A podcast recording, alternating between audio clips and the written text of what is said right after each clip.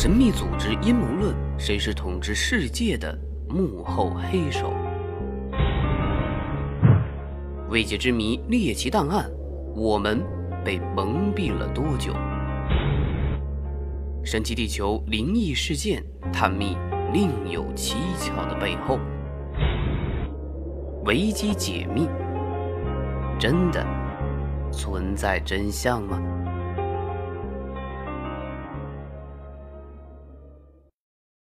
大家好，这里是维基解密，我是隔壁家的小君君。今天呢，我们来说一说黑手党。黑手党大约涉及五十个行业领域，他们不但经营着妓院、夜总会，还开银行、挖煤炭。卖汽车、盖房子，而且呢，也搞服装、拍电视、开剧院，甚至种植花草、养牛养羊。总而言之，就是什么能赚钱就干什么，可以说是无孔不入。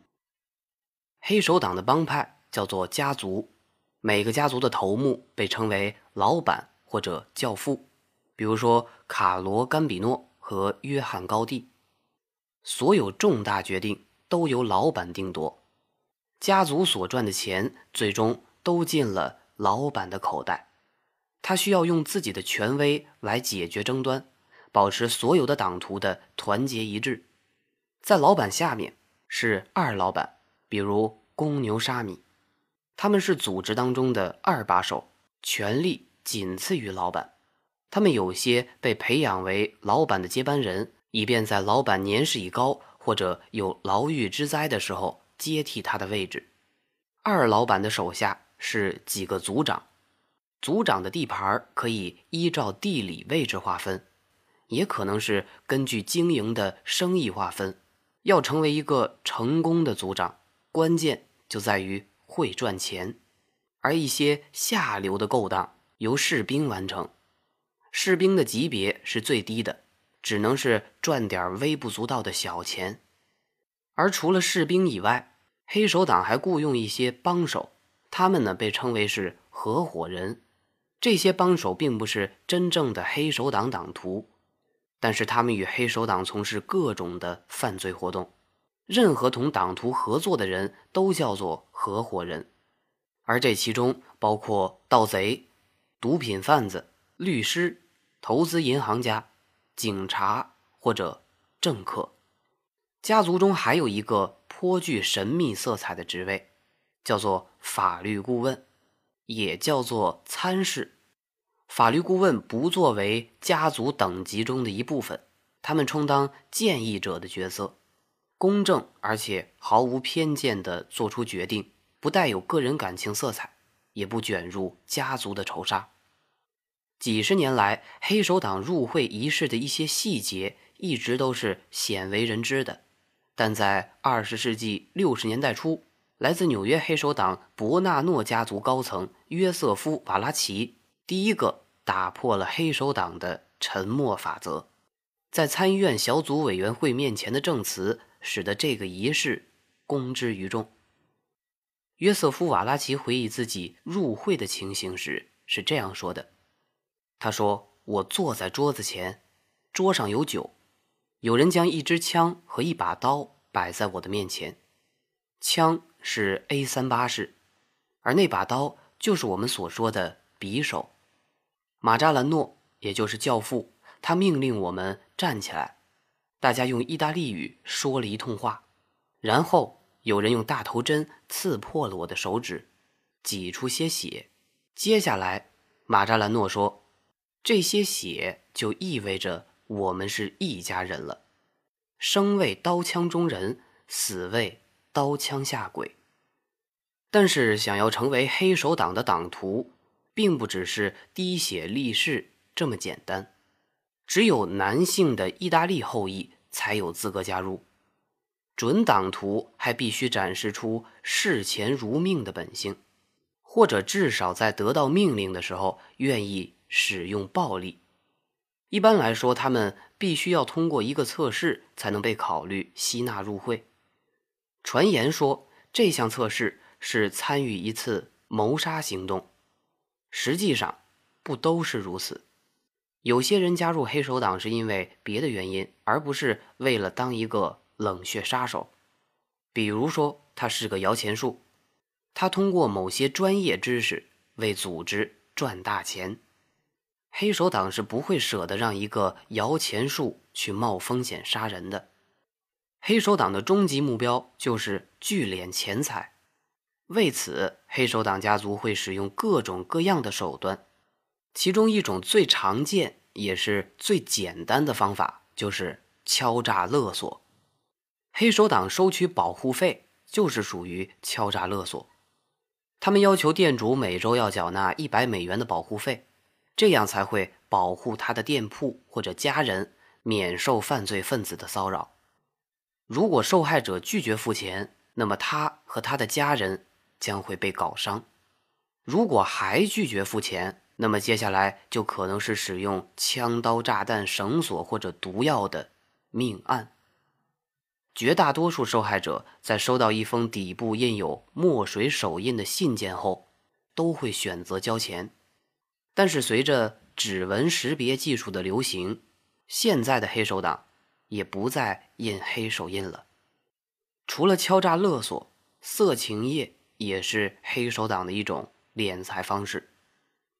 在纽约的性服务酒吧、色情按摩室以及同性恋聚会的地方，骑马者马蒂是那里的老大。他叫做杨涅洛，是杰诺维斯家族控制卖淫的重要人物。根据联邦政府的统计，纽约市中心有八十家类似的场所在他的控制之下。他控制下的妓女来自世界各国，充满着各种风情。每天都要工作十小时以上，收入的三分之二都将上缴至黑手党。不过，妓女并不能获得黑手党的保护。长久以来，一直有一个传说：黑手党教父都会躲开贩毒这个肮脏的勾当。约瑟夫·瓦拉奇的证词也是证明了这一点。但是，和高额的利润比起来，黑手党的荣誉和道德。如同浮云。从二十世纪七十年代开始，因为在资本投资上的巨大回报，毒品已经成为世界上最繁荣的行业，哪怕是石油贸易都无法相比。纽约五大家族多多少少都深陷贩毒行业，杰诺维斯、卢切斯和伯纳诺从事贩毒的人更多。从上世纪八十年代开始。他们和意大利黑手党以及南美的贩毒集团联合行动，因为南美产的可卡因在欧洲更受欢迎，售价高于美国。美国黑手党把可卡因运往欧洲，并且换回能在美国卖高价的海洛因，这样不但有更大的利润，而且以物易物的交易模式还能避免大量的现金交易的风险。这个链条的核心在意大利的巴勒莫，这里有二十个海洛因提炼工厂，每周生产价值五十亿美元的海洛因。美国有百分之六十的海洛因走私来自这个小城，这也就使得这个西西里贫穷的小城变成意大利最富有的城市之一。不过，也导致这个小城平均每周有两起黑帮引起的谋杀案，而在有些时候。盗窃和走私也是他们的收入来源。族长们都知道，为了确保利益的最大化，他们的活动范围需要进一步的扩大。这就是他们劫持卡车、销毁所有赃物的原因。黑手党党徒的另一个伎俩就是收买卡车司机或者码头工人，让他们把集装箱和货物不小心放错地方，最后。落入黑手党的手中，而赃物的种类也特别的多，从立体声设备到女士服装，应有尽有。除了这些，还有高利贷。美国有很多的高收入者都把自己的钱藏起来，用这种方式来避免税务局的调查。他们很多人把钱借给黑手党来放高利贷。这样，他们每周能得到百分之一的利息。而黑手党再把这些钱以更高的利息向外放。这个行当被叫做借五还六，因为它的周利率是百分之二十。根据统计，最夸张的一笔高利贷的年利率能够达到百分之三千。纽约五大家族有一百二十一个高层在做这个行当。一般来说，很多急需用钱的人无法从正常的渠道获得贷款的时候，高利贷者就有了可乘之机。他们甚至把自己的名片留在招聘公司，通过他们把名片发放到找工作的人手里。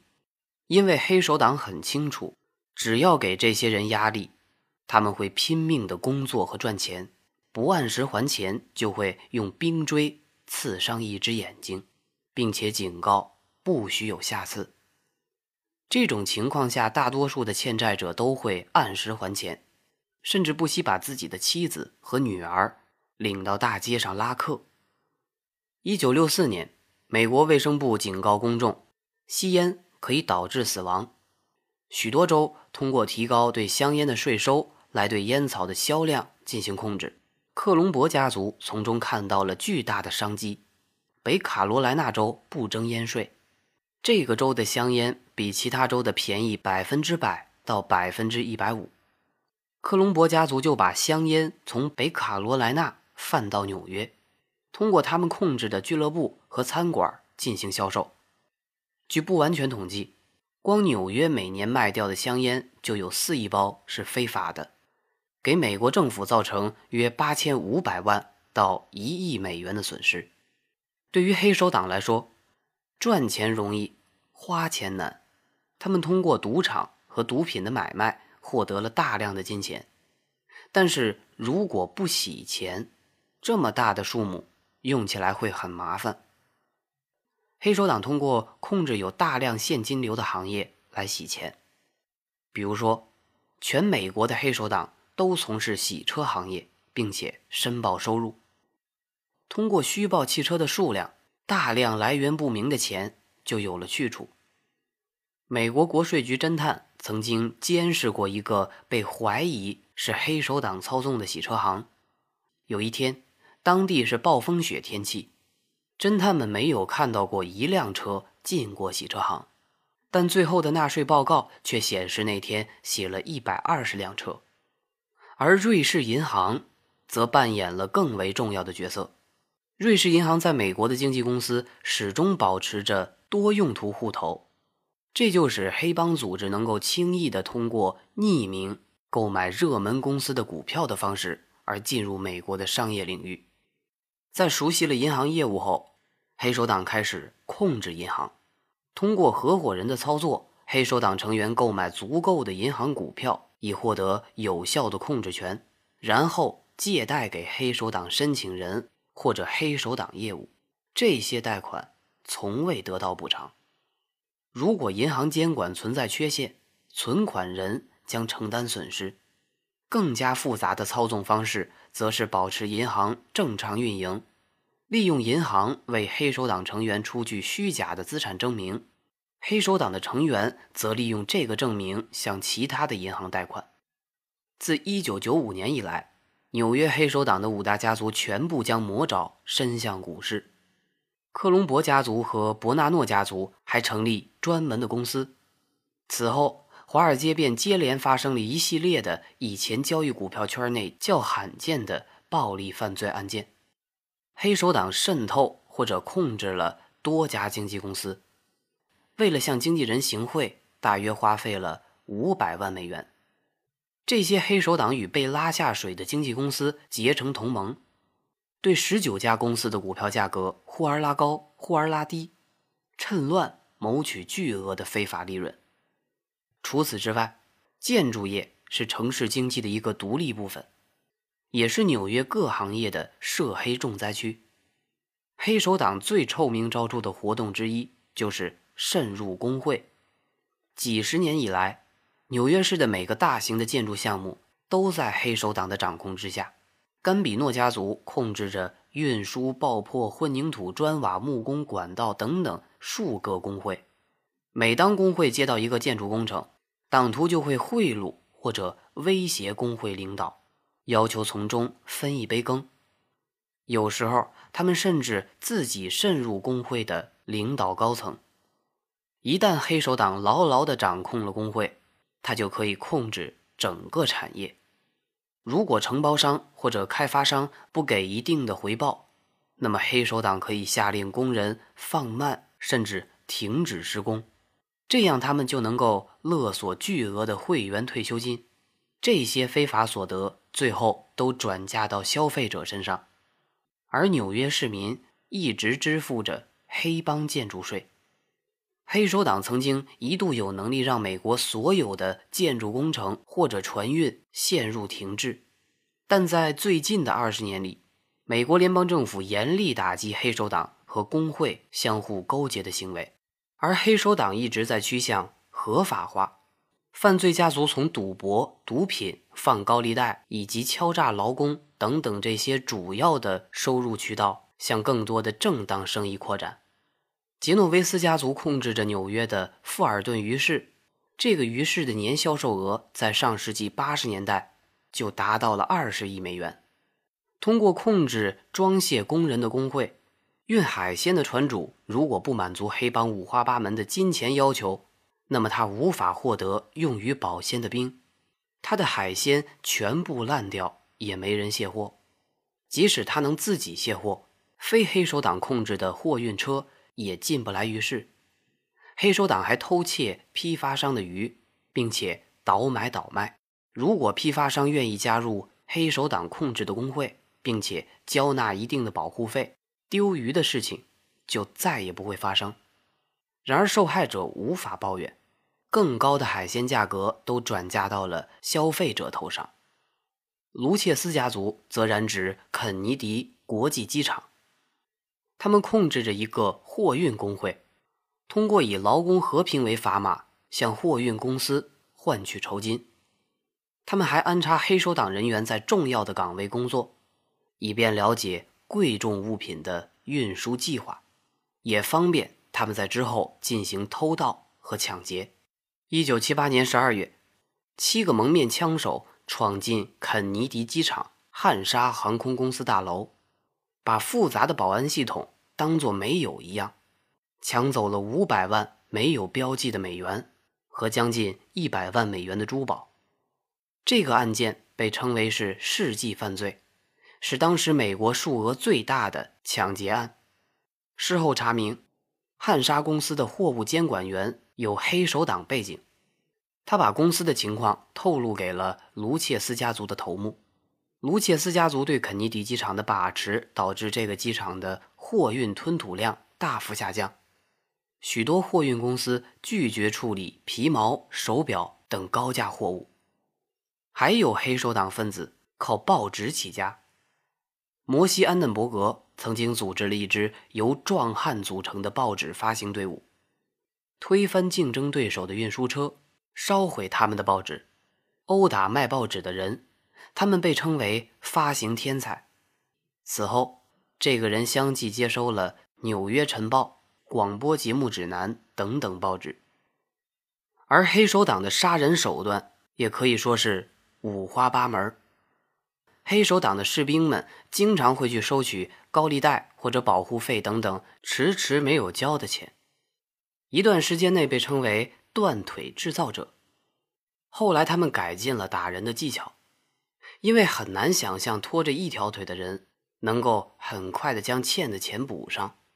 现在由于一批被称作“牙医”的打手出现，打掉人的牙齿变得十分流行。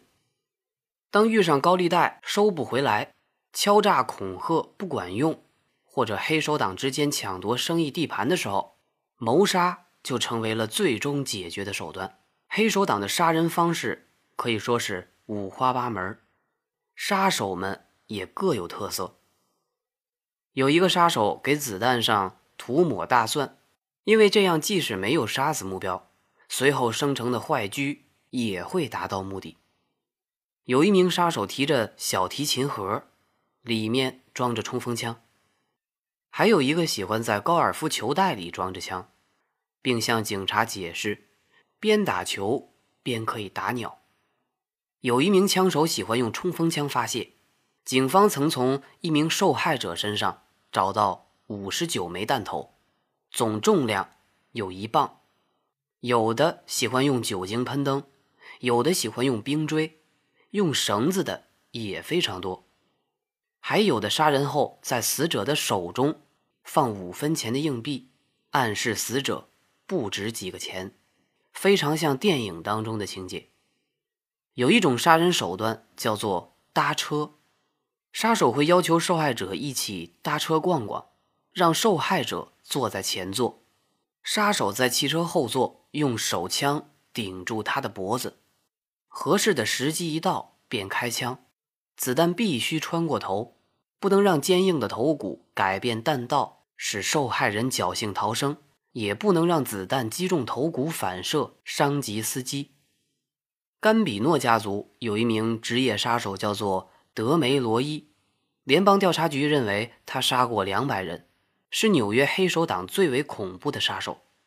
这个人以生产线模式进行自己的工作。他开了一家叫做“恐怖俱乐部”的店。受害者进去后会被无声手枪击中头部，然后他的手下们会用毛巾包住伤口，挡住流血。同时，有人拿匕首刺向受害者的心脏，这样头部喷溅的血就会被止住，然后尸体被拖进澡盆，血液流干了，再被放到机床上肢解。而最为恐怖的杀人方法是吃芥麦，其实就是让受害者受尽折磨，不能轻易的、毫无痛苦的死。一般这种方法只针对告密者或者。隐瞒黑帮收入的匪徒，或者有些情况下针对还不起高利贷的人，具体的操作方法各不相同。